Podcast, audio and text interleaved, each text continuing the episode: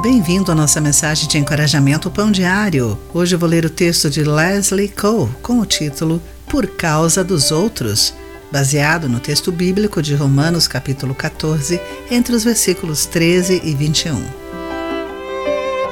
Durante a pandemia da Covid-19, muitos cidadãos de Singapura ficaram em casa para evitar a infecção. Eu continuei nadando, feliz, crendo que era seguro. Minha esposa temia que eu fosse infectado na piscina pública e passasse para sua mãe, que, como outros idosos, era mais vulnerável ao vírus. Você deixaria de nadar por algum tempo por minha causa? Ela perguntou.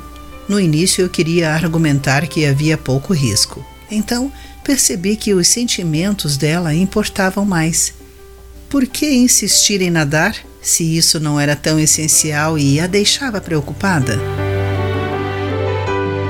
Em Romanos 14, Paulo abordou questões sobre se os cristãos deveriam comer certos alimentos ou celebrar certos festivais.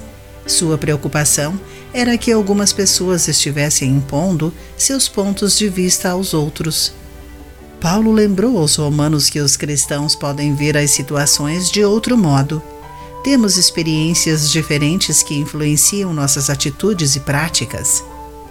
Ele escreveu: Deixemos de julgar uns aos outros, resolvam viver de modo a nunca fazer um irmão tropeçar e cair. A graça de Deus nos liberta e nos ajuda a expressar seu amor aos irmãos.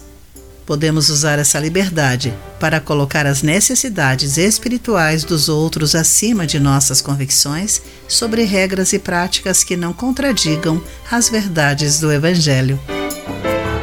Querido amigo, as suas regras e práticas impactam outros cristãos que pensam diferentemente de você? Pense nisso. Eu sou Clarice Fogaça e essa foi a nossa mensagem do dia.